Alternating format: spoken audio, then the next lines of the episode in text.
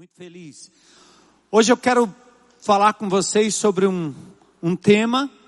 O pastor José Edson pregou domingo sobre o amor. Se você não estava aqui, eu quero recomendar que você reveja, porque está tudo disponível lá no YouTube. Hoje é tão fácil, né? Foi pregado de manhã, quando eu cheguei em casa, fui dar uma olhada, já estava lá, era possível ver de novo, né? E ah, essa mensagem do pastor Zé Edson, portanto, está também à disposição lá no YouTube. E você pode ver, falou sobre o amor, hoje nós vamos falar sobre perdão. E o texto que eu quero chamar a atenção de vocês está em Mateus capítulo 18, é o texto que nós vamos começar, onde Jesus fala sobre a, a questão de ofensa dentro da igreja de Jesus. Então ele diz: olha, se o teu irmão peca contra você, não é para você sair falando para o planeta, para os amigos e para todo mundo, se queixando, antes de tratar com ele pessoalmente. Então a recomendação é: chama o irmão, trata do pecado, trata do problema, quer a ofensa tenha sido contra você, ou você sabe que ele está vivendo em pecado. É, tem gente que às vezes diz assim: ah, eu vi o irmão fulano lá no bar, estava bêbado, ele é da igreja. É, disse, não sei, né? Mas aí ele estava lá, então o que é que você fez? Nada, eu só vi e vim fofocar, é mais ou menos assim. Você não resolveu coisa nenhuma. Você devia ter ido lá, dado um abraço nele e dizer para ele que ele tá, né? Estaria orando por ele e tal, naquele momento. Dá um abraço nele, sabe lá o que ele está passando, o que é que está acontecendo, né? repreende o irmão, ajuda o irmão, primeiro você abraça ele. Então, ah, tem crente na igreja, tem jovem da IBC que está não sei aonde. Você fez o que a respeito? Se Deus lhe mostrou, é sua responsabilidade. E aí Jesus diz: se o irmão não ouvir, leva outro. Se ele não ouvir, ou se se arrepender, ganhaste o irmão. Se não, traz-o à igreja. E a igreja então promove o que nós chamamos de disciplina. A gente considera esse irmão fora do corpo de Cristo. Que aliás é uma coisa rara nas igrejas hoje, porque muitas comunidades estão se abrindo para receber crentes que na verdade estão vivendo em pecado, promovendo o pecado, aplaudindo o pecado, e eles correm da igreja que disciplina e vão para a igreja onde diz que o amor impera. Esse tipo de amor não é o amor da Bíblia. O amor da Bíblia é aquele que vê o pecador desgraçado, sem rumo, sem salvação, e ele vem como está, e ele vai ser acolhido, amado, cuidado, para que o arrependimento brote no seu coração e ele mude de vida, como aconteceu comigo. Eu entrei na igreja para zombar do pastor com o coração mal, mas o Senhor transformou minha vida e passo a passo ele foi mudando o meu caráter. Não faria sentido eu continuar na prática do pecado. Eu quero até a propósito disso ler um pequeno texto de João, para vocês entenderem que essa igreja nunca vai deixar de acolher o pecador, mas não para que ele permaneça no pecado, tampouco para que ele promova o pecado. Então o indivíduo trai a mulher, a pessoa comete um erro crasso, faz opções na vida sexual que não estão de acordo com a palavra de Deus, a gente acolhe, ama, cuida, passa pelo CR, vai por ser novo, palavra de Deus, mas esse indivíduo uma hora precisa rejeitar isso e receber a nova vida que Jesus deu. Porque senão isso vai virar um clube de pecadores não arrependidos. Então é muito interessante isso que a Bíblia diz sobre esse assunto. A Bíblia diz assim, ó, em 1 João capítulo 3, não vai aparecer aí porque eu nem é, coloquei, mas diz assim, ó, vejam com que grande amor o Pai, o amor do Pai por nós, pois Ele nos chama de filhos o que de fato somos. Mas quem pertence a esse mundo não reconhece que somos filhos de Deus porque não o conhece. Amados, já somos filhos de Deus, mas Ele ainda não nos mostrou que seremos quando Cristo vier. Sabemos, porém, que seremos semelhante a Ele, pois o veremos como Ele realmente é. E todos que têm essa esperança se manterão puros, como ele é puro. Quem vive no pecado transgride a lei, pois todo pecado é contrário à lei. E vocês sabem que ele veio para tirar nossos pecados e nele não há pecado. Atentem para isso. Quem permanece nele não continua a pecar. Mas quem continua a pecar não o conhece e não entende quem ele é. Simples assim. Filhinhos, não deixem que ninguém os engane a este respeito. Quando uma pessoa faz o que é justo, mostra que é justa, como ele é justo. Mas quando continua a pecar, e aqui nós estamos falando de um indivíduo que se diz crente em Cristo Jesus. E quando você aperta, confronta, mostra o pecado e mostra o caminho do arrependimento, a pessoa sai fora, sai correndo e vai achar um lugar onde alguém vai dizer isso não é nada, tudo bem, tá tudo certo, vem para cá. E aí você continua alimentando o pecado e promovendo aquilo que Deus jamais promoveu. Mas quando continua a pecar, mostra que pertence ao diabo, pois o diabo peca desde o início. Por isso, o Filho de Deus veio para destruir as obras do diabo. Aquele que é nascido de Deus não vive na prática, no pecado, pois a vida de Deus está nele. Logo, não pode continuar a pecar, pois é nascido de Deus. Assim podemos identificar quem é filho de Deus e quem é filho do diabo. Quem não pratica a justiça e não ama seus, seus irmãos, não pertence a Deus. Claro, prático, como João, né? Filho do trovão. É assim, é preto no branco, branco no preto. Não tem área cinza, não tem senão. Então atente, igreja de Jesus, para aquilo que estão chamando de politicamente correto ao nosso redor. E onde quer que você veja, se você vir o seu irmão em pecado, em nome de Jesus, vai lá, repreende o teu irmão. E se você conseguir ganhá-lo, amém. Se não, leva outro, porque o corpo de Jesus está sendo manchado. Não tem que ser necessariamente um pecado contra você. Nós temos que estar atentos. Esta é a razão que esse país continua achincalhando, continua fazendo brincadeira, piada de evangélicos, principalmente aqueles que se aproximam do poder porque não veem nessas pessoas a eficácia de uma vida reta, justa, na família, na vida pessoal, na forma que lida com seus negócios, na forma que lida com sua sexualidade, na forma que lida com vícios, por exemplo. E aí, nós não podemos permitir que isso continue. Mas aí eu chamo a atenção para Mateus capítulo 18, e aí eu convido você a ficar em pé para fazer essa leitura comigo, tá bom? Você muda de posição e a gente lê a continuidade a partir do verso 21, Mateus 18. E nós vamos falar hoje sobre perdão.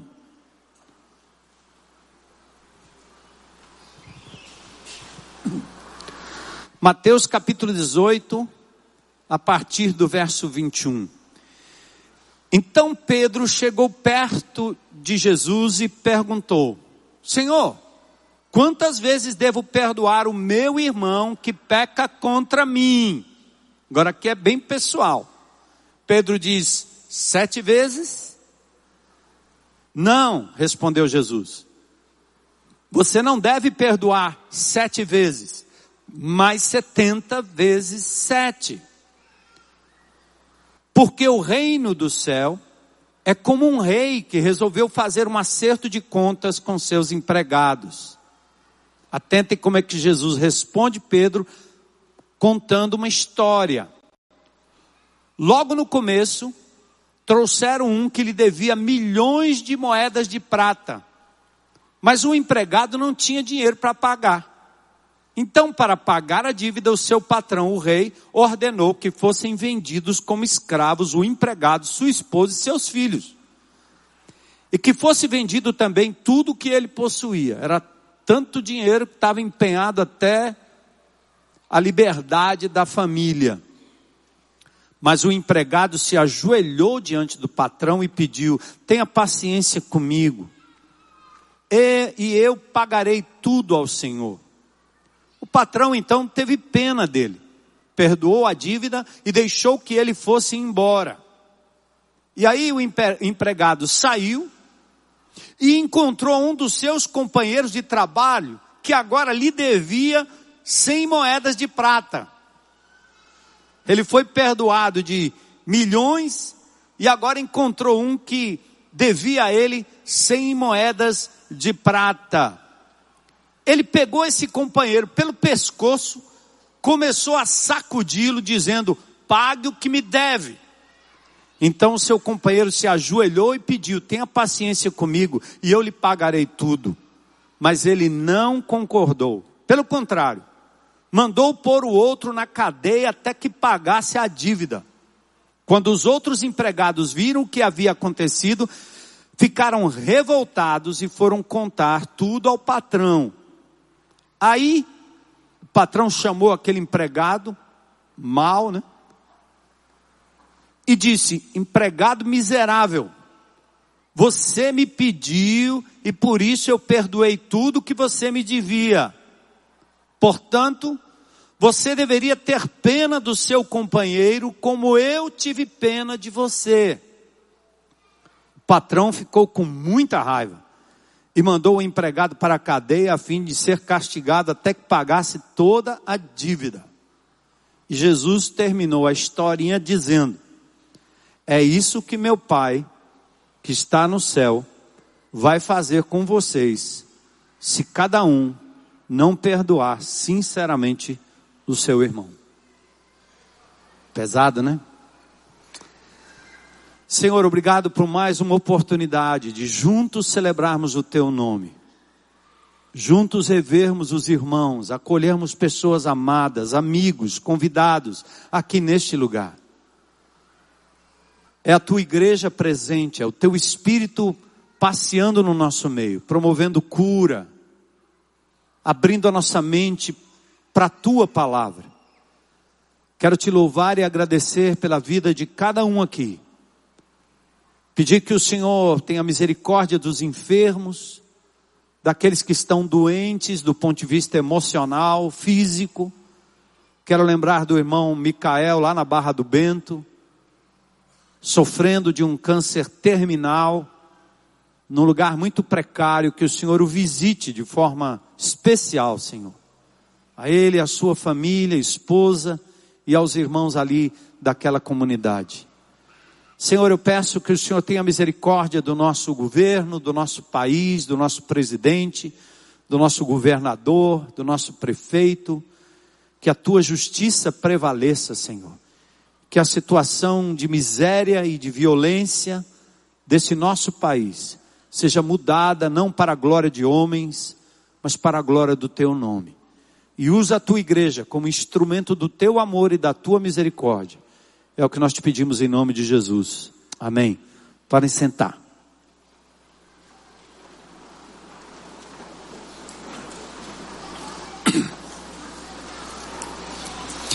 É, eu estava lendo um, um artigo na internet sobre neurociência ou neurobiologia, que é o estudo do comportamento a partir do estudo do cérebro, daquilo que está dentro da sua cabeça aí, da minha também. E nesse estudo, instituições e cientistas não evangélicos estavam falando sobre perdão. Como é importante você perdoar alguém. E eles definem assim: perdão é uma mudança do estado mental no qual uma pessoa decide eliminar o sentimento de ira sobre outra pessoa que deliberadamente praticou algo injusto ou prejudicial. Olha aí. É mudar o estado da mente. E essa pessoa decide eliminar o sentimento de ira, ira justa. Nem sempre, porque o ser humano às vezes se ofende por coisas que não tem nada a ver. Mas é interessante que a Bíblia, a nossa Bíblia, mostra que Deus se ira contra o erro. Deus não é um Deus irado, mas a ira é um sentimento natural. Tanto que o apóstolo Paulo diz que nós podemos nos irar, mas não devemos pecar. Ou seja, quem não fica indignado com o erro, quem não fica indignado com uma ofensa, quem não fica indignado com um prejuízo proposital. Então, essa é a primeira definição. Uma outra definição da ciência, da neurociência ou da neurobiologia, diz que perdoar significa que a pessoa tem consciência da injustiça, mas toma a decisão de abrir mão da acusação justa e da ira. Ou seja, tem consciência da injustiça, mas abre mão da acusação. Esse site na internet é The Neurological Times, tá bom? Falando sobre neurobiologia e perdão. Aí eu li também sobre um experimento feito com ratos. E eu fiquei pensando, se funciona com rato, deve funcionar com a gente também.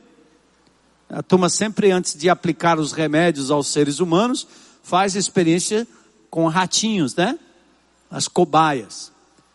Então pegaram dois ratinhos, Aqueles ratinhos que normalmente têm um comportamento normal, um ratinho, ele brinca, ele come, ele dorme, ele corre de um lado para o outro, ratinho feliz ali.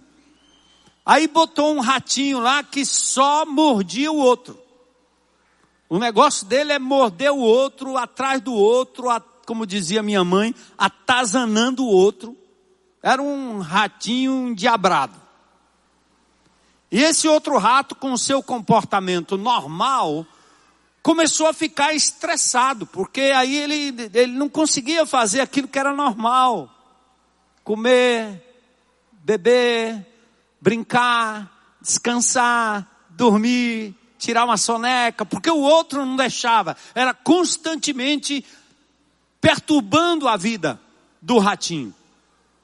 Bom, isso aconteceu por um determinado tempo, e com o tempo os cientistas tiraram o ratinho, peça ruim, certo? Tiraram o ratinho daquele ambiente, deixaram só o rato bonzinho. E ficaram aguardando que aquele ratinho voltasse a ser um rato tranquilo, nunca mais.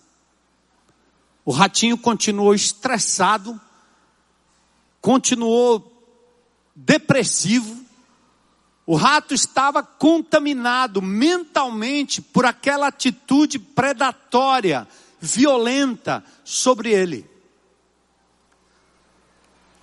Ou seja,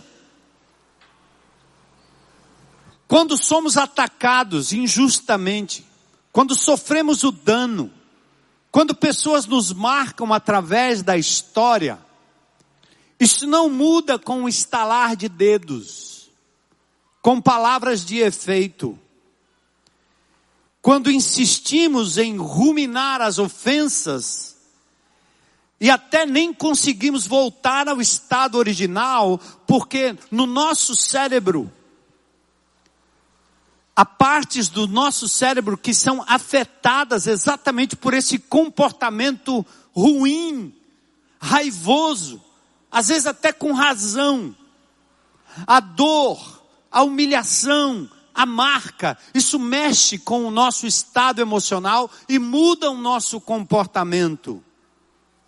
Quando insistimos em ruminar sobre ofensas que nos prejudicam, reduzimos os níveis de neurotransmissores dentro do nosso cérebro. Os, os neurotransmissores saudáveis são reduzidos no chamado sistema límbico, fica aqui dentro do nosso cérebro. E isso acaba prejudicando o nosso comportamento no dia a dia. Isso pode nos levar a pensar que nós não temos mais controle da situação. Alguém que foi abusado na infância passa a ter comportamento completamente diferente daquilo que seria a normalidade, porque acha que não tem mais controle sobre aquilo, carrega um sentimento de culpa, mesmo tendo sido a vítima, e assim você começa a lidar com ansiedade, depressão e comportamentos completamente bizarros, quando não suicídio ou pensamento suicida. Isso pode nos levar a pensar que não temos mais controle sobre situações ou circunstâncias, e tais pensamentos se associam sempre à depressão e a transtornos de ansiedade. Isso não é a definição bíblica, isso aqui é uma definição da ciência. Nesse caso, não é o insulto original que mais dói, mas o ruminar sobre o ocorrido, cujo efeito pode levar o nosso cérebro a um estado insalubre. Palavras de Corey Webster, no seu livro The Power of Forgiveness, ou O Poder do Perdão.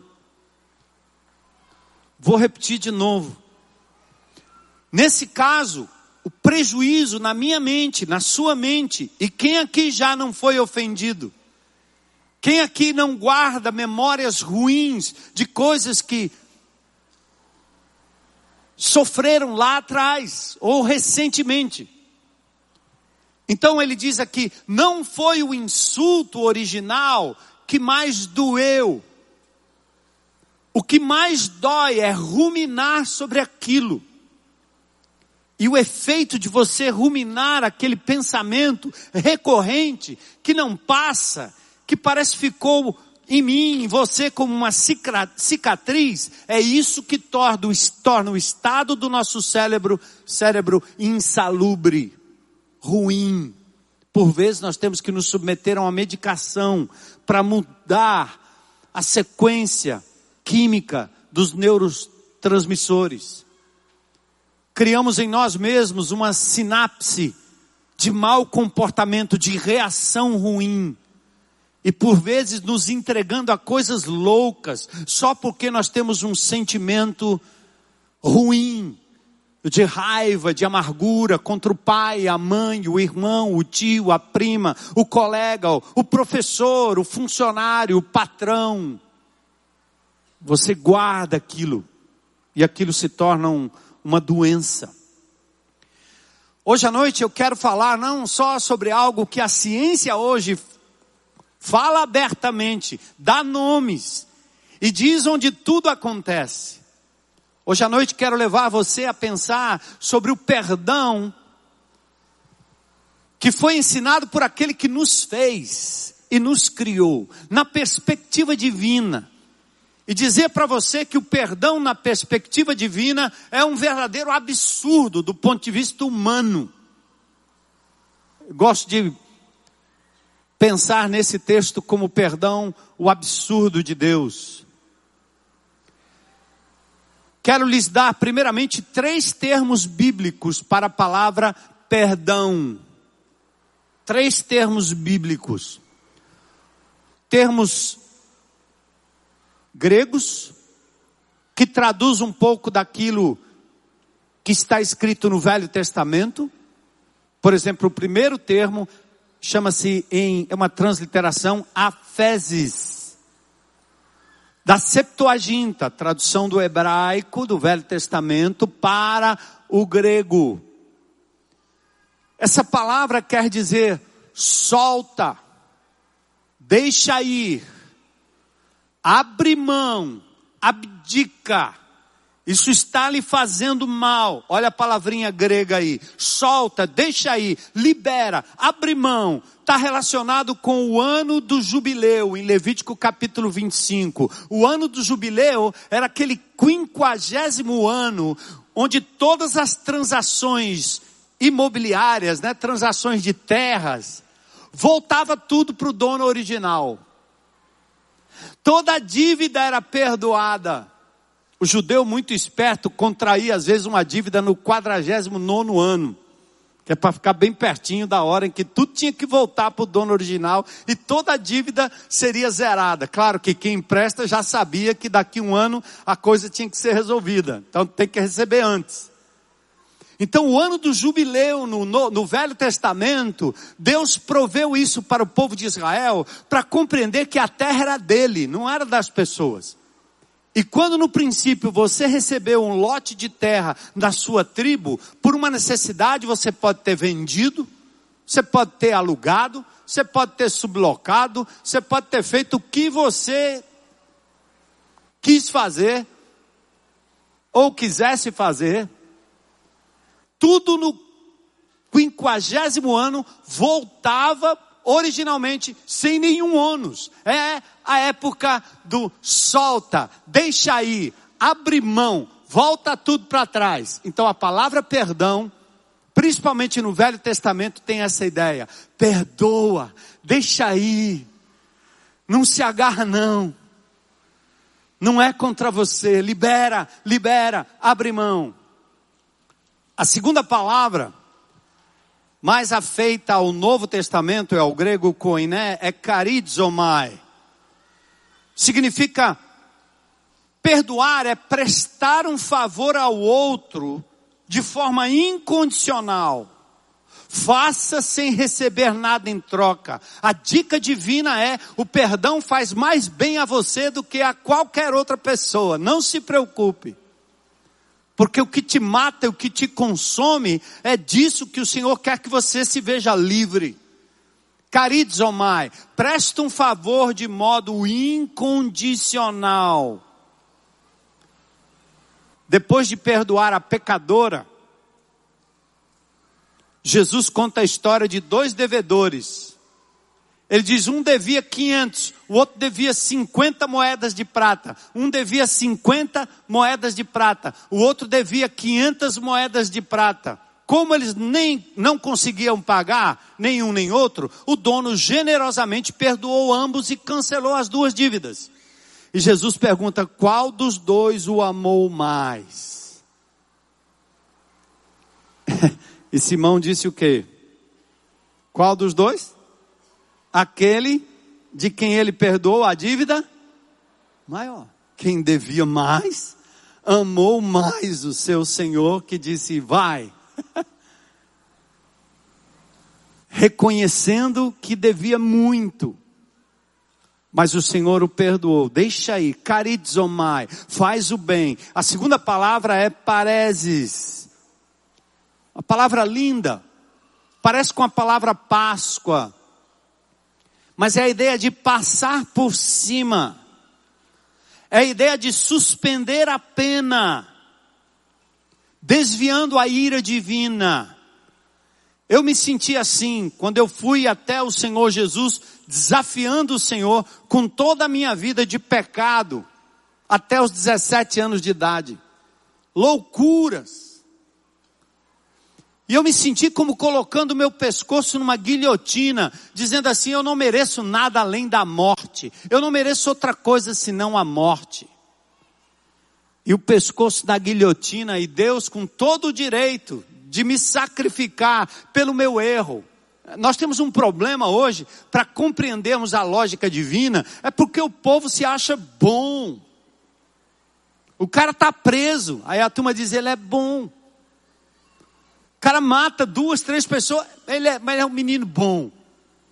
Traiu a esposa, abandonou a família, aí diz: não, mas ele é um menino bom, é uma pessoa boa. Como é uma pessoa boa? É porque nós não temos coragem de encarar os nossos próprios pecados. Desculpa aí. Mas a minha Bíblia diz outra coisa. Quem transgride um mandamento se torna culpado de todos. Jesus é tão sábio que ele ampliou o que Moisés ensinou nos Dez Mandamentos. Adultério é pecado e era passivo de morte. Jesus no Novo Testamento diz que se você maliciou contra uma mulher, já adulterou. E se eu perguntar quantos adulteraram aqui, ou contra uma mulher ou contra um homem, não precisa levantar a mão para não comprometer, né? Mas ninguém escapa. Ou seja, Deus, Jesus tira o pecado daquilo que é visto pelos homens, tipo assim, eu nunca matei, esse bandido merece morrer, porque ele é que matou, pena de morte para ele. E você deseja o mal para o outro que te fez mal no trânsito, no negócio, e você se acha o bonzinho. Jesus diz: você é tão pecador e tão assassino quanto. Não é quem puxa o gatilho, é quem pensa.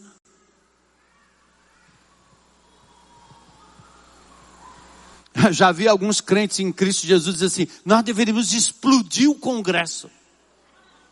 Alguém concorda aí comigo?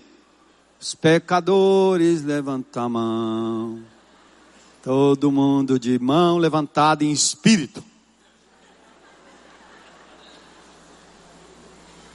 É a mesma coisa.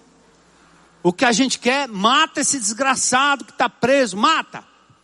Esse bandido aí, pena de morte. Mata, mata, mata, mata, mata. Mas a gente não é capaz de dizer que a única coisa que nós merecíamos era morte. O salário do pecado é a? Não é um pecadão, nem um pecadinho. Pecado, qualquer que seja.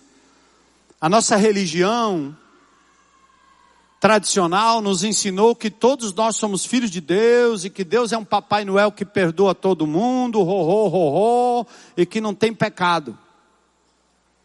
Aliás, a palavra é até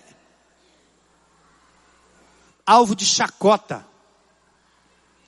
Então a palavra aqui é passa por cima, suspende a penalidade. Ao perdoar, você então vai fazer as três coisas: solta, libera, abdica, vai fazer prestar um favor também de modo incondicional. E por fim você vai passar por cima, suspender a penalidade.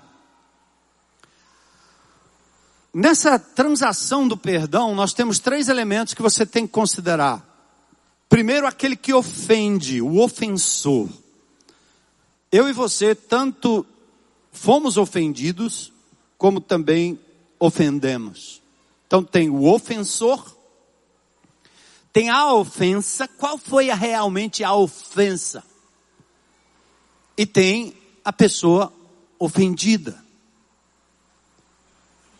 que carrega o sentimento de mágoa traz na memória o dano, a marca daquilo que lhe fizeram no passado. Seu pai, sua mãe, seus irmãos, seu tio, um amigo. A gente fala de abuso sexual que acontece no seio da família, que marca as pessoas para sempre. Mas tem o abuso verbal de mulheres que já ouviram impropérios que a destruíram como pessoa.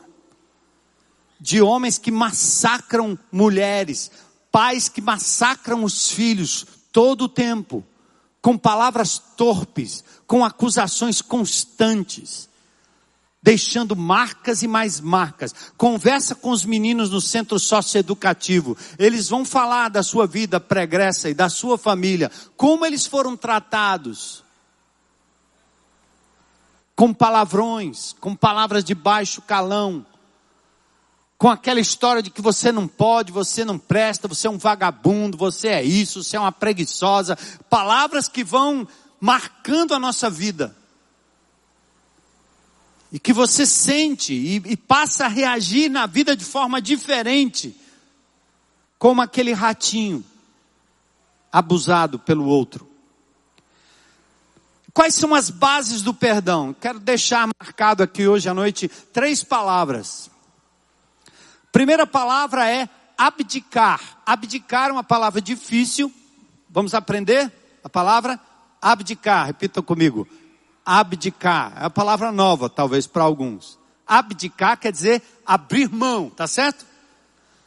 Você tem direito, mas você abre mão. Abdicar, você desiste de fazer justiça. Você desiste de colocar sobre aquela pessoa o revide ou aquela possibilidade de tornar o outro miserável quando você tiver a oportunidade.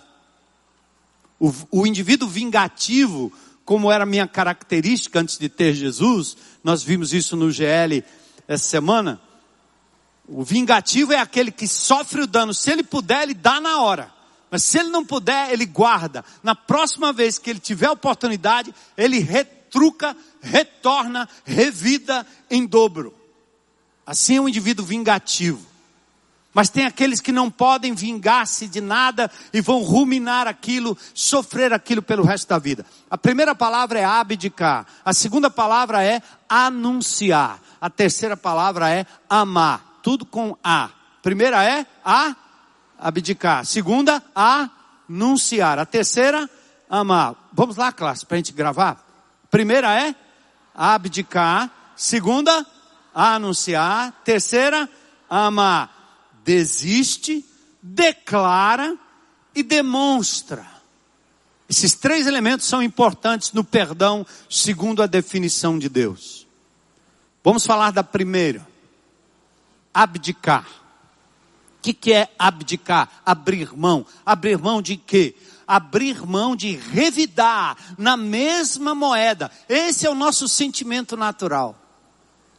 Quem aqui já teve irmão chato? Irmã chata? Se você ligar para minha irmã lá em São Paulo, ela vai dizer: Eu tive um.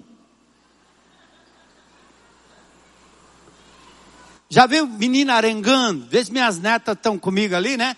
Eu vou, ela me bateu. Ela me bateu primeiro. Ela me bateu. Eu falei, ela me bateu, aí eu bati, depois ela bateu, eu bati, eu bati. Para com isso. Que eu não sei quem começou o quê. Uma sofreu dano, revidou, pronto. Então, o perdão começa em, no ponto em que você abre mão do direito de revide. Ah, pagar na mesma moeda. Hã? O que o brasileiro chama de impunidade, ou seja, o indivíduo faz o erro e ele não recebe a justa paga pelo erro cometido. Ele fica impune. E ele faz de novo, porque não tem consequência. Mas tem um texto no Velho Testamento, em Êxodo capítulo 21, versos 24 e 25, que eu queria que você compreendesse esse texto aqui. Cadê? É a chamada lei de talião. Olho por olho. Qual é a lei de talião? É a lei da retaliação. Olho por olho, dente por dente. Os mesopotâmios, principalmente no Código de Hammurabi, de 1700 e pouco, tinha essa lei lá. Você furou o olho de alguém, o seu olho vai ser furado.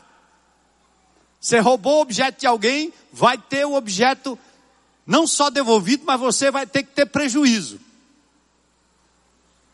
Você feriu alguém, vai ser ferido. Eu tinha uns amigos quando era pequeno que era mais ou menos assim. Ele me deu um soco, vai levar.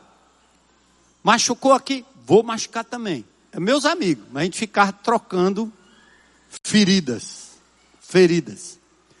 O texto diz assim: olho por olho, olha, mas se houver outros danos, o castigo deverá corresponder à gravidade do dano causado. Vida por vida, olho por olho, mão por mão, pé por pé, queimadura por queimadura, ferida por ferida, contusão por contusão.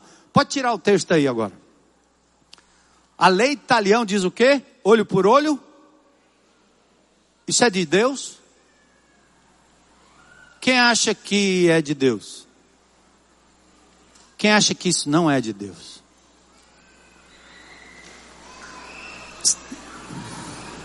Tem uns que não acham nada. Estão com medo de errar, né? Está escrito aonde? Bota o texto de novo aí. Hein? Está escrito na Bíblia. Quem disse isso aí? Deus. Não cabe na sua lógica. É a lógica de Deus. Olho por olho, bota o texto. Se houver outros danos, vamos ler juntos? O castigo deverá corresponder à gravidade do dano causado. Vida por vida. Olho por olho. Está sem convicção, vocês estão sem convicção. Ai!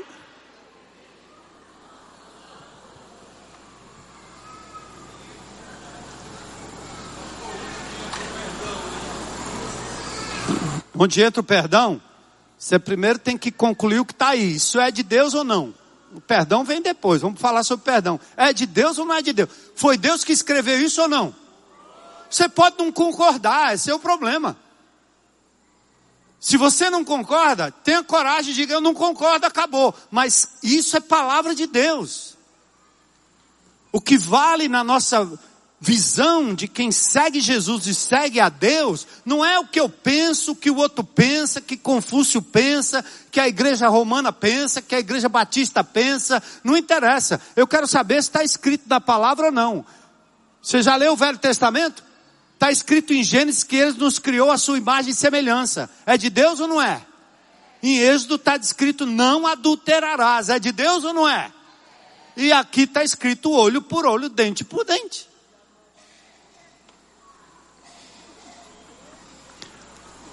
Eu não vou responder particularmente a ninguém, mas vou lhe responder só isso para dizer, porque senão eu vou ter que ficar aqui a noite inteira respondendo pergunta de todo mundo.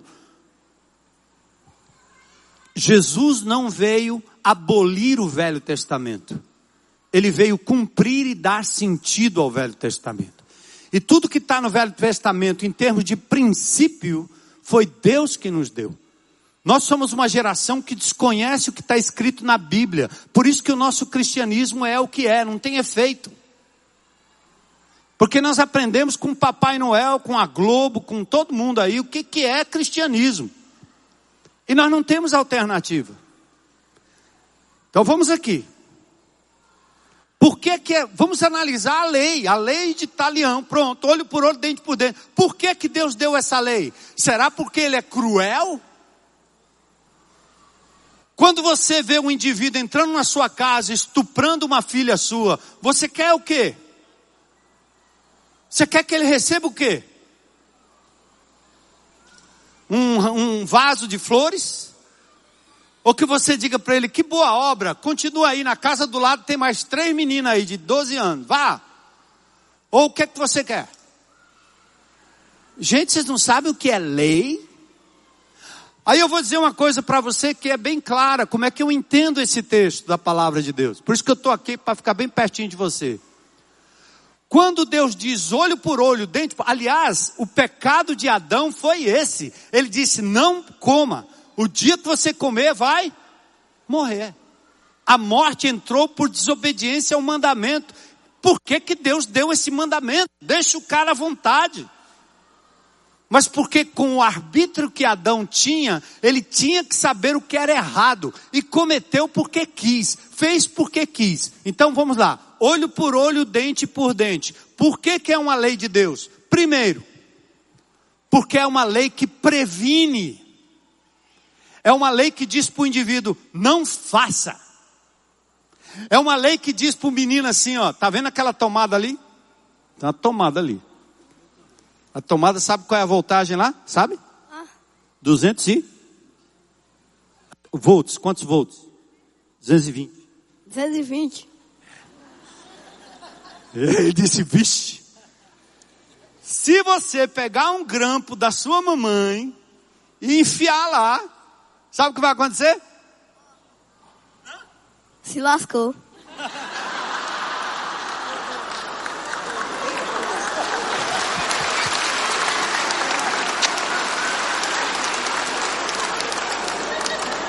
Agora é o seguinte, você acha que é maldade alguém dizer que se você meter o grampo lá vai morrer?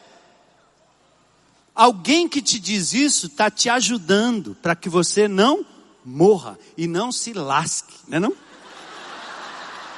Pense num caba bom, não é não? Então quando Deus diz, olha, não fira porque você será ferido na mesma proporção. Não machuque o outro, porque você será machucado na mesma proporção. Qualquer ser humano que tem entendimento deixaria de fazer contra o outro aquilo que não gostaria que fosse feito para você mesmo. Deus é um Deus de justiça. A lógica dele é diferente da nossa lógica. E você tem o direito de não concordar, tá certo? Eu não concordei durante muito tempo, até que meus olhos foram abertos para a lógica daquele que nos criou e que é um Deus justo. A segunda coisa, Aí, irmãs, eu vou falar as mulheres aqui que são sensíveis, né? Mulheres são sensíveis, os homens não são sensíveis. Eu, eu duvido um pouco disso aí.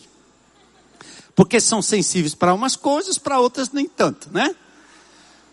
Quando eu fui namorar minha esposa, que era batistona, e a gente começou a namorar, eu vinha da bagaceira, da noite, pagode, aí eu deixei o pagode. Aí eu entrava no carro, primeira vez que ela entrou no carro, que eu parei na porta da casa, depois de sete meses, fui dar o primeiro beijo depois de sete meses. Sete meses. Isso não estava no meu cardápio. Era só pegar na mão. Aí o dia que ela entrou no meu carro pela primeira vez, eu botei uma, uma musiquinha lá. Eu tenho tanto para lhe falar, mas com palavras. Eu fiquei esperando, ela vai se jogar no meu pescoço. Não, a, a crente não se mexeu, pobre. Eu fiquei pensando comigo, acho que eu devia cantar um hino firme nas promessas do meu salva. Aí ela ia me abraçar, dizer glória, aleluia. Eu sou mulher insensível. Você lê, você ouve o que, menina? Eu dizia para ela. O que que eu tenho que tocar aqui para você? Né? Sensibilidade quase zero nessa área aí. Hoje está melhor, hoje está melhor.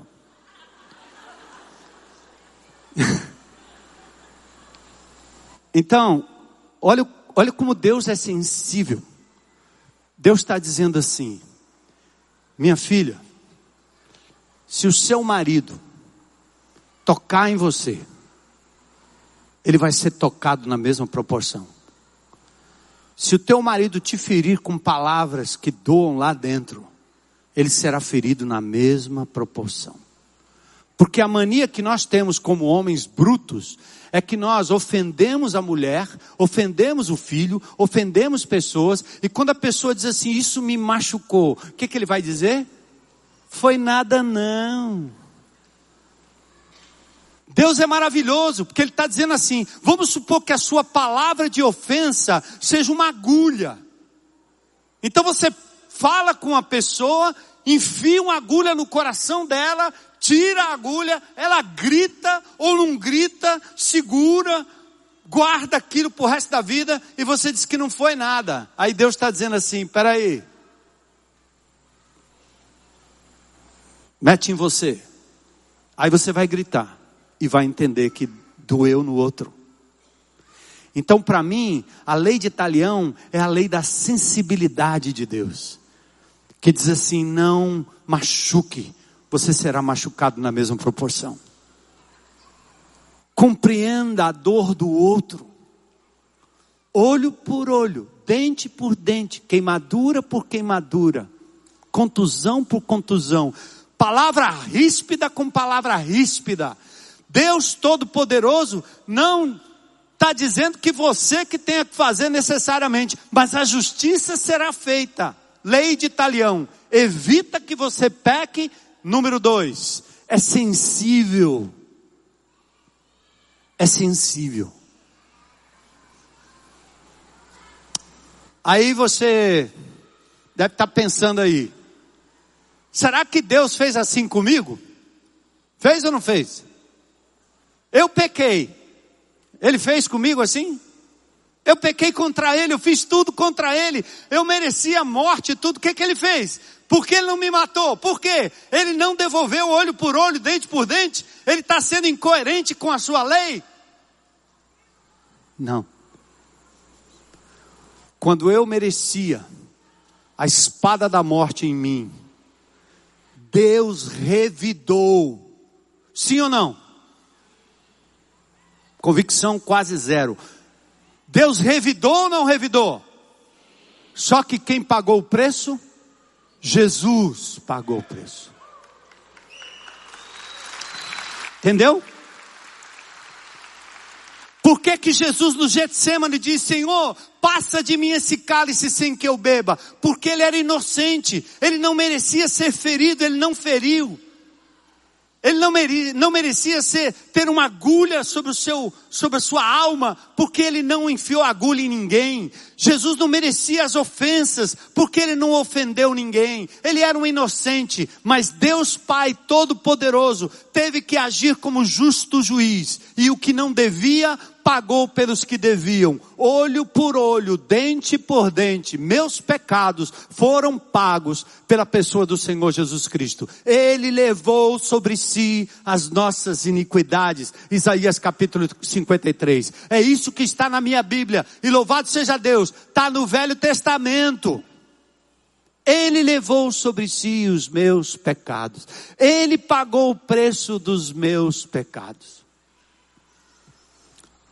E o que ele está pedindo para mim agora? Se tudo que eu fiz mereceu o revide divino, mas sobre quem não devia, o que ele está dizendo? Eu fui perdoado de um pecado muito grande. O que é para mim perdoar alguém que me magoou em qualquer tempo da minha história? E ele diz: perdoem como eu tenho lhes perdoado. Entenderam? Abre mão. Porque você pode adoecer, ou pode estar doente, ou você pode estar vivendo comportamentos absurdos. Você pode estar querendo compensar essas dores, essas mágoas e essas marcas com comportamentos que não condizem com o ser humano. Por isso você se joga nas drogas, por isso você se joga na bebida, por isso você se joga no sexo, por isso você se joga no poder, por isso você se joga ao dinheiro, por isso você se joga ao trabalho, por isso você não tem mais razão de viver. E amados, presta atenção, nós estamos para abrir agora um acampamento de adolescentes. Meu coração parte, porque todos os dias ou quase toda semana eu estou ouvindo de adolescentes querendo tirar sua própria vida, estão sendo induzidos por sites que fazem com que eles brinquem com o suicídio, acabem com suas próprias vidas. E nós estamos vivendo num outro mundo e num outro planeta e não estamos percebendo o que está acontecendo. Porque são adolescentes que trazem sobre si marcas do abandono, às vezes do pai, às vezes da mãe, não estão encontrando razão para viver e não aprenderam a lidar com o perdão que libera. Como muitos de nós. Então, abdicar, abrir mão, é abrir mão do justo direito de revide, é abrir mão de fazer o outro se sentir miserável. Você não precisa mais fazer isso. A segunda coisa, depois de abdicar, é anunciar. Fala. O perdão genuíno só pode existir quando a ofensa é devidamente comunicada ao ofensor. Onde está, e a pergunta que me foi feita ali, né, com respeito à, pergunta, onde está o perdão? Está aí. Está no fato de que a culpa minha foi lançada sobre o inocente. Aí eu estou perdoado. Um bandido não podia e não pode pagar a pena de um outro bandido. É igual fiança, entende? Alguém que está condenado à prisão perpétua não pode ser salvo, livrado por alguém que também deve. Mas alguém inocente pode se apresentar diante do juiz e dizer: Eu assumo o lugar dele. Eu pago a dívida, ele não tem como pagar, eu tenho como pagar, eu dou a minha própria vida. Tinha que ser um inocente, por isso Jesus veio a este mundo, se tornou homem, gente como a gente. Aí Deus aceita a transação e em Cristo Ele nos perdoa. Por causa de Cristo Ele nos perdoa. Pecados passados, presentes e futuros. E se alguém disser então, se ele perdoou passado, presente e futuro, eu posso continuar pecando. Uhum. A disciplina de Deus recai sobre você como um pai que disciplina o filho. Ele não deixará de ser filho, mas será disciplinado. E ninguém que entende o sacrifício de Jesus por nós vai pecar deliberadamente, porque entende que todo e qualquer pecado humano custou o sangue de Jesus derramado na cruz do Calvário. Então a primeira coisa é abre mão. Você vai ser liberto se você abrir mão. A segunda coisa é anuncia, fala, sem amargura. O pecado genuíno só pode existir quando a ofensa é devidamente comunicada ao ofensor. Não para acusá-lo, não para fazê-lo se sentir mal, mas para informá-lo de que você não apenas foi prejudicado, ofendido, mas você então libera o perdão em nome de Jesus, sem amargura, em amor. Comunicamos a ofensa dos seus atos e as consequências do mesmo. Deus fez isso. Ele não me deixou no vazio e no escuro. Ele não me deixou brincando com o grampo da minha mãe perto de tomadas de alta tensão. Ele disse que era errado, ele disse que isso me mataria. Como a gente avisa a criança, não brinque com gás, não brinque com fogo, não brinque com isso, porque é uma arma, isso vai lhe matar. E Deus nos avisou quando ele deixou a sua palavra, enviou os profetas, enviou Jesus para dizer que nós estávamos mortos nos nossos delitos e pecados, mas que nós teríamos salvação por causa do sacrifício de Jesus. Comunica Irmão, me ajuda aqui, pega uma cadeira dessa para mim, por favor. E eu quero dar uma dica a você.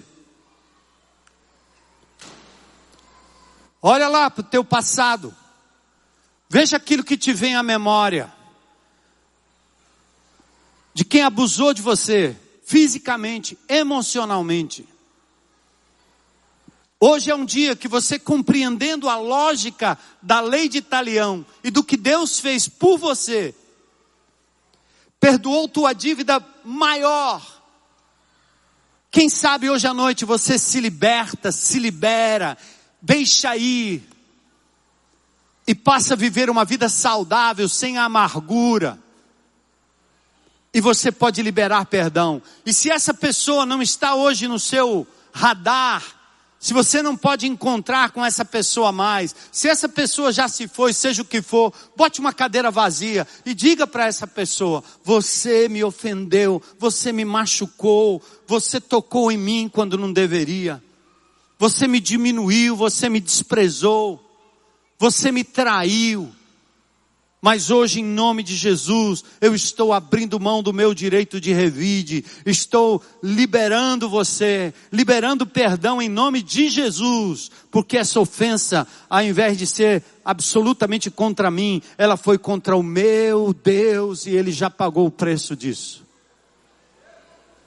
Fala com a cadeira vazia porque é preciso confessar, é preciso falar. Mulheres precisam abrir a boca. Eu falo hoje com adolescentes, né? Principalmente as que estão convivendo pertinho de mim. E dizendo, vocês precisam abrir o coração e dizer o que sentem aos seus pais. Falem. Não tenham medo. Porque é o silêncio e o medo que lhes levam para as redes sociais, que levam para, para as, as rodas de amigos nas escolas, que estão interessados em dar a elas outro tipo de alívio, que não o perdão, a compreensão, o amor, o abraço, o ouvido. Mulher precisa falar. Em última instância, lei Maria da Penha, mas precisa falar. Homens de Deus precisam dar espaço, ir para casa e dizer: falem dos seus sentimentos. Eu quero ouvir. Eu preciso ouvir. E sem retrucar, compreender que talvez no seu couro, no seu corpo, uma agulha não faça tanta diferença, mas em alguém sensível a agulha dói. Doeu de verdade. Anuncia, abre mão, abdica, anuncia, declara e a terceira coisa, ama ama. Aí é demonstrar amor. Quando não há razão para amar e quando não há expectativa de retorno, nunca faça isso esperando que o outro mude. Ele pode nunca mais mudar, mas você vai ser capaz de amar, demonstrar amor. Irmãos que convivem na mesma casa, na mesma igreja, na mesma situação. Você vai cruzar com parentes que lhe abusaram. Abra o jogo, fala de verdade, mas seja capaz de anunciar e seja capaz também de dar um gesto ou ter um ato, uma atitude de quem ama de verdade como Jesus amou. Quando a outra pessoa não é digna de receber amor, então tomamos uma decisão de reparar o mal com o bem, mesmo quando não sentimos que devemos fazê-lo. Igual a José e seus irmãos. Lembra a música que nós cantamos aqui? Essa música que foi composta pelo Daniel Almeida foi exatamente na época que eu preguei sobre José e seus irmãos. Seus irmãos que o jogaram nas mãos dos midianitas. Seus irmãos que jogaram no, numa cova para ser morto. Seus irmãos que jogaram no, para que a sua vida fosse ceifada, simularam, enganaram seu pai. E José mais tarde teve a oportunidade de ter os irmãos aos seus pés. Ele agora como governador do Egito podia prendê-los, podia matá-los, ele poderia fazer qualquer coisa, mas ele perdoou e disse aos seus irmãos: "O que vocês intentaram contra mim de mal, Deus redundou em bem." Entende? Deus não desperdiça a dor nem a marca que está aí no seu coração, em nome de Jesus. Dá um salto, libera perdão. E aí ele dá o nome dos seus dois filhos, Manassés. Deus me fez esquecer, Deus me fez passar por cima de tudo isso, Deus me fez prosperar. Eu pude caminhar adiante e hoje eu posso recolher meus irmãos aqui em casa, hospedá-los e dar a eles aquilo que eles precisam, o alimento, e não o revide amargo da sua alma. Deus me fez esquecer e prosperar. Se você for incapaz, ou se achar incapaz de perdoar, lembre-se, quando você não tem Jesus como Senhor e Salvador, e você não entende a lógica do perdão, você não apenas não quer perdoar, como você não tem poder para isso. Esse é o mundo amargurado em que a gente vive. Mas em Cristo, você agora pode perdoar.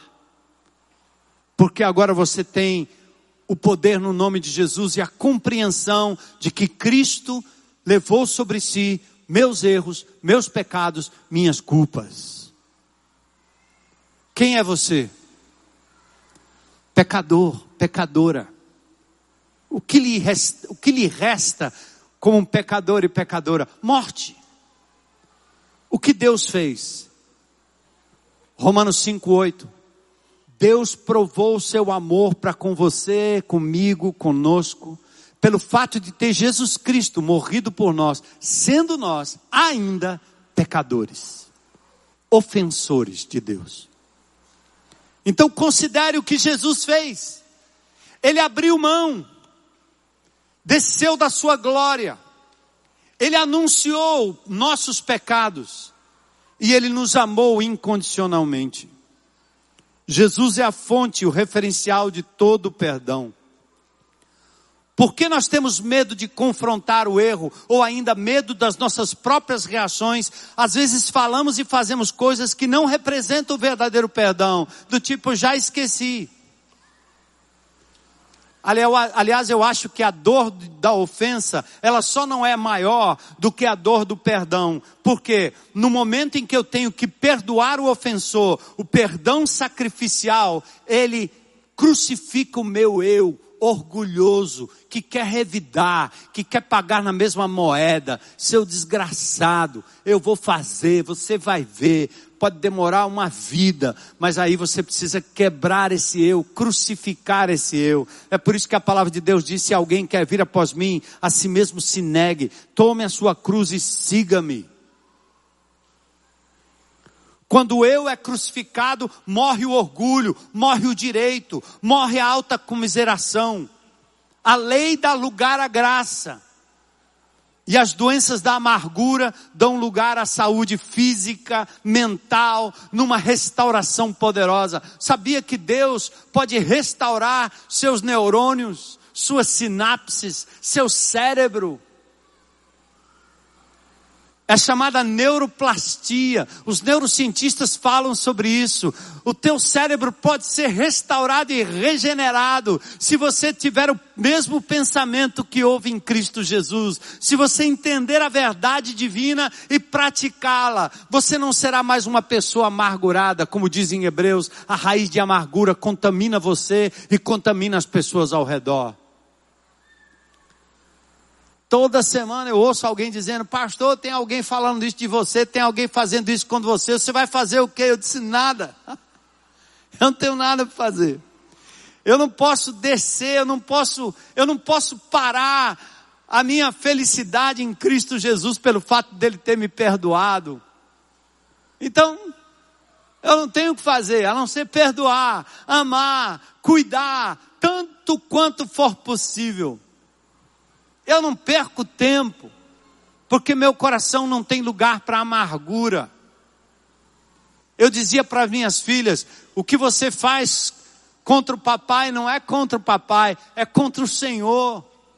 Por isso, até quando eu disciplinava minhas filhas, eu não precisava disciplinar com ira, porque eu não me sentia violentado. Eles estavam violentando o Senhor ao desrespeitar uma autoridade constituída. Quem ofende uma autoridade constituída não ofende a autoridade, ofende o Senhor que o constituiu e vai se dar com ele.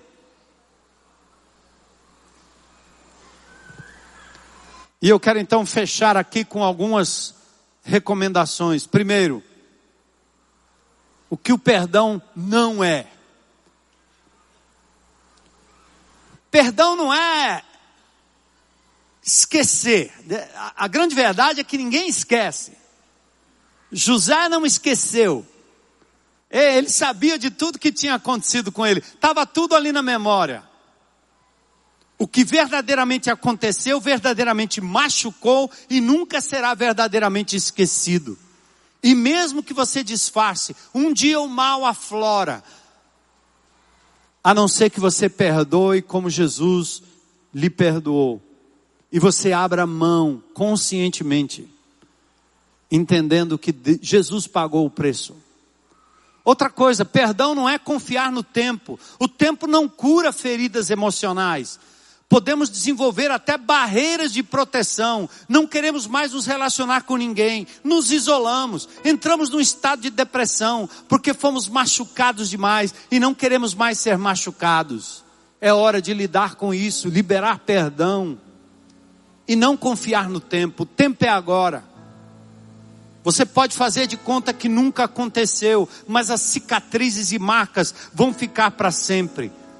Deus fez algo de concreto e eficaz para curar as dores e as marcas da sua alma. Outra coisa, não adianta, perdão não é esperar que o outro mude. Jamais. Frases como assim: ah, eu não tenho mais nada contra ele, Deus já limpou meu coração. São bonitas, recomendáveis, mas não resolvem a quebra do relacionamento entre duas pessoas. Relacionamentos precisam ser curados e não apenas a ferida no coração do ofendido. Deus tinha que mandar Natão falar com Davi: Você é o cara, você é o homem, você pecou contra Deus. E aqui uma recomendação para marido e mulher que eu sempre entendi na minha própria vida de casado. Sexo, carinho, não encobre pecado, nem ofensa. Você ofendeu a sua mulher ou o seu marido? E acha que por causa de dois beijinhos e dois afagos vão para a cama e vai resolver, você está violentando o sentimento mais profundo, porque o verdadeiro amor começa no emocional, no respeito que se tem um para com o outro. E às vezes a mulher tem que se entregar totalmente, como um objeto a ser usado por alguém que não dá a mínima pelo sentimento. E aí que Deus diz: é olho por olho, dente por dente. Respeite o sentimento do outro. Não queira usar o, o álcool como anestésico, a droga como anestésico, a farra como anestésico. As pessoas usam. É isso que estão fazendo nas esquinas. É tanta luta, tanta dor, tanta mágoa. Existe até um ditado, né? Eu que já andei na noite, na época que tocava por aí com o menino, a gente falava sobre isso. Vamos afogar nossas mágoas. Aonde? Na cachaça. Bebe, bebe, bebe, bebe, esquece, fala bobagem, passa tudo, até que vem a sobriedade e o cara cai na depressão de novo e tem que correr para cachaça de novo, até contrair uma cirrose hepática. A droga é a mesma coisa. A farra é a mesma coisa. Os caras não conseguem ser. Quando os descrentes vêm aqui para ver o povo pulando e dançando e ver que não tem bebida, eles ficam malucos. Como é que é isso aí? Porque nada se faz hoje sem uma carrada, uma cachada de cerveja, não faz não. É assim, a gente vai fugindo. É o país, é a, é a economia, é a mulher, é o marido, e ninguém fala, ninguém trata, ninguém diz, e vamos jogando tudo para debaixo do tapete. Prazer não cura ofensas. Proferir frases mágicas, muito menos. E deixe-me dar então agora alguns atos, algumas atitudes que pode ajudar você nesse processo do perdão. Primeiro, seja realista ao tratar com uma ofensa, tá certo? Uma ofensa. Não adianta você chegar para a pessoa e dizer assim: "Você sempre não se sempre o quê? Sempre". Ou então você dizer: "Você nunca". Não adianta essas generalizações, você não bate. Presta atenção, perdoa tudo e daqui em diante pega o ato, o ato. Entendeu? Você não ficar falando sempre, nunca, toda vez. Toda vez o quê? Essa vez, diga aí, essa vez. Perdoe tudo, vomita tudo por cima do camarada ou da camarada aí. E aí começa a lidar com atitudes. Faz três perguntas. Qual foi o pecado mesmo? Contra quem foi o pecado? Quais as verdadeiras consequências do pecado? E por favor, em nome de Jesus, não acumule culpa. Outra coisa, lembra que Deus perdoa sempre. Todos pecaram e o perdão está à disposição de todos. Amém? Mas é preciso abrir mão, entender que Jesus pagou o preço. Hã? Sacrifica os teus direitos em oração. Eu poderia revidar, mas eu não devo. E eu quero perdoar mesmo que o outro não mude. Amém? Ele não muda, pastor. Ela não muda, pastor. E daí? Você tem que se livrar do sentimento que te mata, que te adoece. Libera. Comunica o ofensor, o pecado e o perdão. Comunica as duas coisas. Age depois de falar. Faça algo concreto. Eu gosto dessa parte. Você poder cruzar com alguém que lhe fez mal e abençoar. É muito bom. É engraçado. Mas é porque Jesus disse que a gente deve pagar o mal com o difícil, né? Só é possível quando você libera perdão, entende o perdão. Outra coisa que você faz, quando você liberou perdão, resolveu, conversou, firma novos propósitos de mudança e de hábitos na sua vida.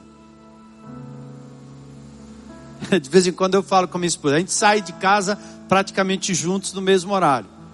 Mas menino, principalmente eu que tomo banho de soldado ou banho de gato, é dois minutos mas a mulher não. Então, se nós vamos sair atrasado, eu já sei, então eu faço um pacto com ela. Legal? Se der a minha hora, eu saio. Aí eu vou ficar feliz. Que você vai fazer o que você quer, vai ficar linda. E quando chegar lá, eu vou dar um sorriso. Ou você pode chegar a qualquer hora. Quer compromisso, não é não?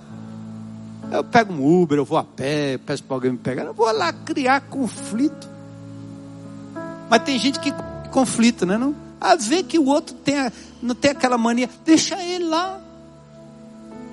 Para você não criar conflito, ficar toda vez brigando pela mesma coisa, toda vez arrumando confusão pela mesma coisa. Não é possível um negócio desse. De repente o outro começa a fazer do jeito que você quer. Aí você diz, ah, pai, que milagre. E se não fizer, não tem problema.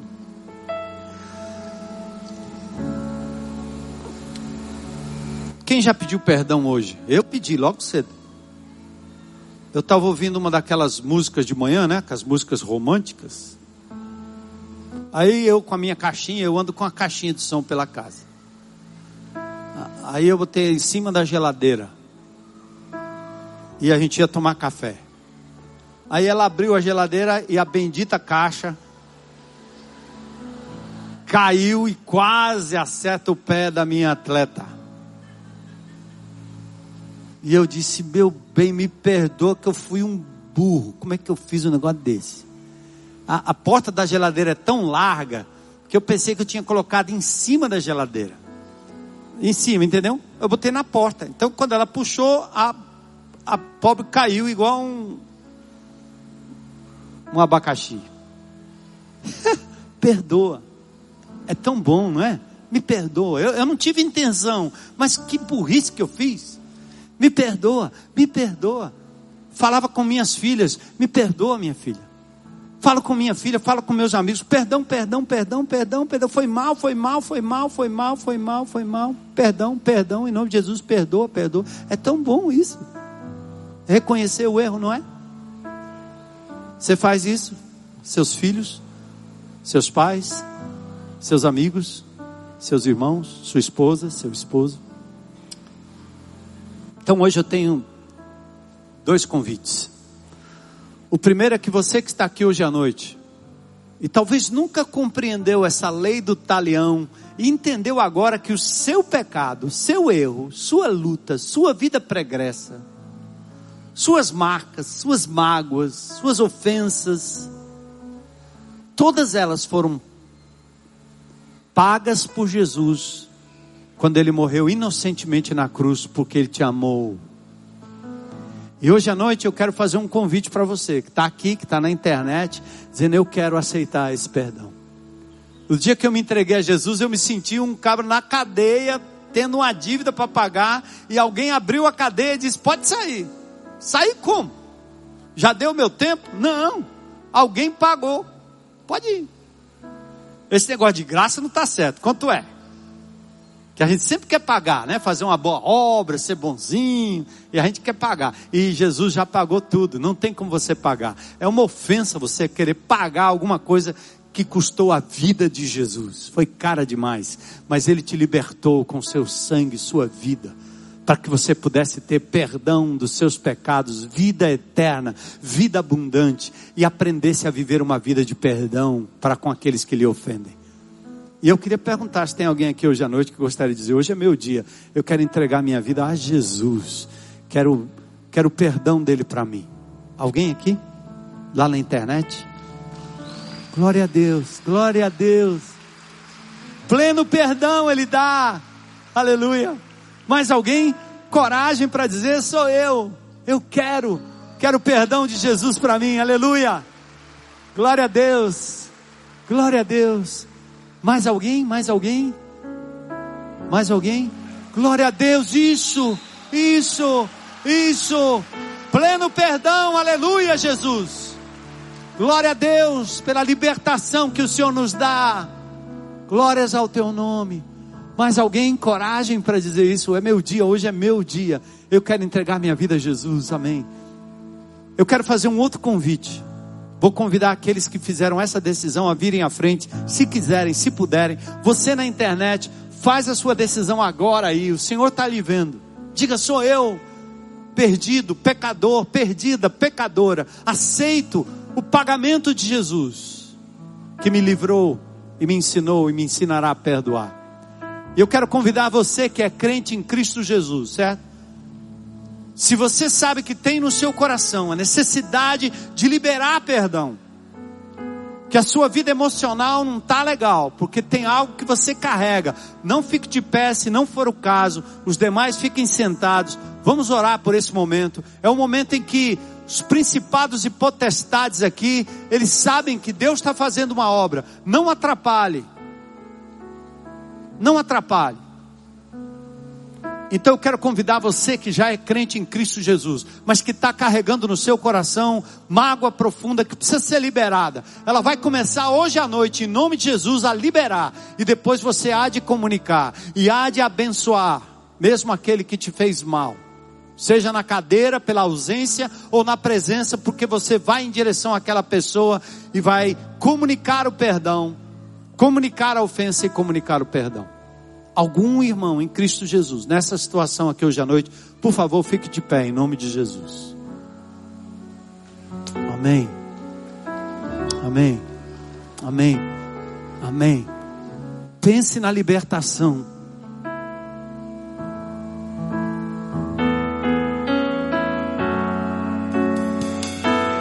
Só a cruz de Jesus é capaz de nos libertar por completo.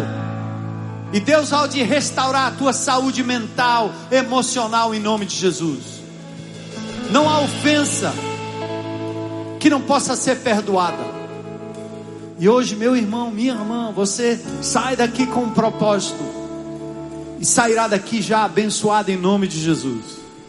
Deus não desperdiça nenhuma dor, nenhuma marca. Ele quer te liberar, te libertar. Deixa aí, passa por cima perdoa incondicionalmente. Veja, esse cântico vai virar nossa oração. Convido o restante da congregação a ficar em pé. Louvado seja Deus pela vida de vocês aqui. A minha dor, você